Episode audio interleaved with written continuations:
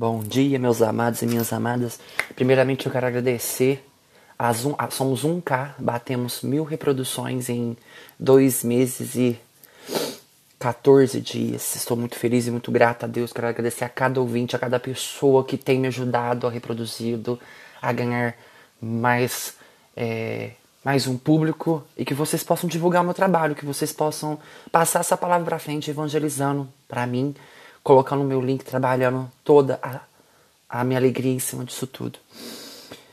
Vinde Espírito Santo, fonte de toda ciência, derrama sua luz sobre a minha inteligência. Em nome do Pai, do Filho e do Espírito Santo também. Somos um povo batizado, porém não evangelizado.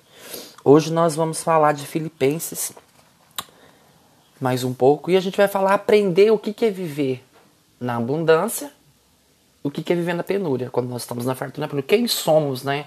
Nós nas dificuldades. E são nas dificuldades que se forma um verdadeiro caráter, na tribulação. E vem falar assim para nós, ó. É o agradecimento pelos socorros recebidos.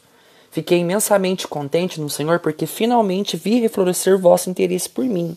É verdade que sempre pensáveis nisso, mas nos faltava a oportunidade de mostrá-lo. Ou seja, passou de um tempo, né, eu vi reflorescer o interesse das pessoas. E às vezes a gente também não refloresce, a nossa fé fica apagada, fica sem luz, fica sem vida.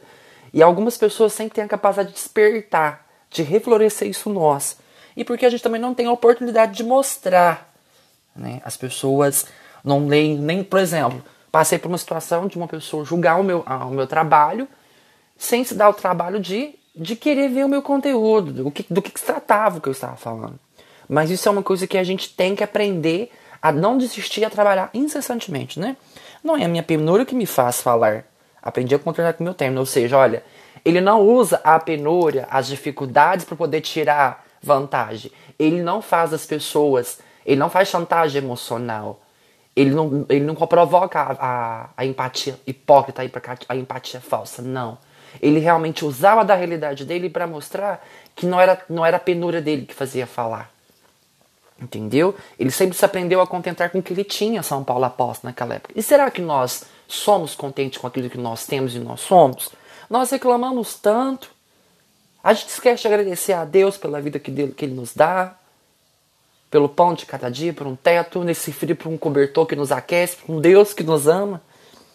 Aí ele fala: sei viver na penúria e também sei viver na abundância. Estou acostumado a todas as vicissitudes, a ter fatura e a passar fome, e ter abundância e a padecer necessidade. Tudo posso naquele que me conforta. Contudo, fizestes bem em tomar parte da minha tribulação. A verdadeira pessoa permanece com você quando ela toma parte da sua adversidade. Porque ele falou que já sabia viver todas as vicissitudes, a fartura, a penúria, a dor e a alegria, a tristeza, a felicidade. E será que nós conseguimos ficar perto dessas pessoas quando elas mais precisam? Eu duvido, hein? Nós precisamos aprender a estar no momento na vida delas sem que elas precisam pedir. A gente quer estar ali. A gente precisa fazer isso. Entendeu? A gente precisa aprender a fazer as coisas de uma maneira muito forte, muito é, transparente. A gente não tem que estar ali. A gente só quer tomar parte das coisas boas, mas tomar parte da tribulação das pessoas a gente não quer. Ai, não vou ficar ali não, porque a gente só quer aproveitar, se aproveitar. A gente não agradece aquelas pessoas que nos dias nos fortaleceram. Vós que sois de Filipos, bem, sabeis como no início do meu ministério evangélico, quando parti da Macedônia, nenhuma comunidade abriu comigo contas de dever haver, senão vós somente. Já por duas vezes mandaste para Tessalônico o que me era necessário. Não é o donativo em si que eu procuro, e sim os, trucos, os, os lucros que vão aumentando o vosso crédito. Recebi tudo em abundância, ou seja, tudo que ele fazia, ele fazia de coração. Ele não esperava. Deus dava o crédito, ele dava para nós as necessidades. Então, Deus é um Deus de providência, que nada falta na nossa vida. Não é o donativo em si, né? Estou bem provido que depois que recebi de profundidade da vossa oferta, foi um suave perfume, um sacrifício de Deus aceita com agrado. Em recompensa, meu Deus, há de prover magnificamente a todas as vossas necessidades segundo a glória de Jesus Cristo. Ó, Deus há de prover, porque Deus é um Deus providente. Magnificamente a todas as coisas e vossas necessidades, segundo a sua glória de Jesus. Então, nada há de faltar para aquele que está em Cristo, para aqueles que batalham, para aqueles que evangelizam, para aqueles que levam. Então, não é uma necessidade de, tipo assim, ó, eu sou uma pessoa que sou irada. Então, eu uso a palavra de Deus para me transformar. Eu uso a palavra de Deus para mostrar para vocês que não é o estresse que me, fa me faz falar, mas é o desejo de ser uma pessoa melhor e mostrar. Se eu quero arrastar as pessoas para Deus, eu tenho que mostrar a minha realidade. E não a minha penúria, ai, tá vivendo isso, ai, que não sei o quê. Não.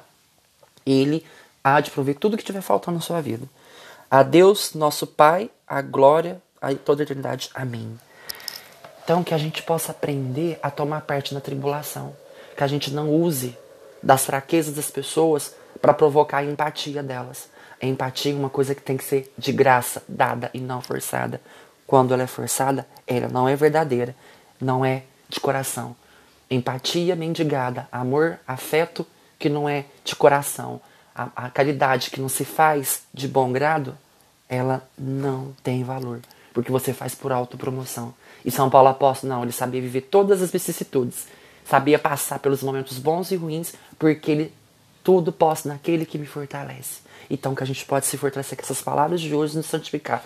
E mais uma vez agradeço pelo 1K que nós batemos. Evangelize e transforme. Seja modificadores de vida. Amém? Louvado seja nosso Senhor Jesus Cristo. Para sempre seja louvado.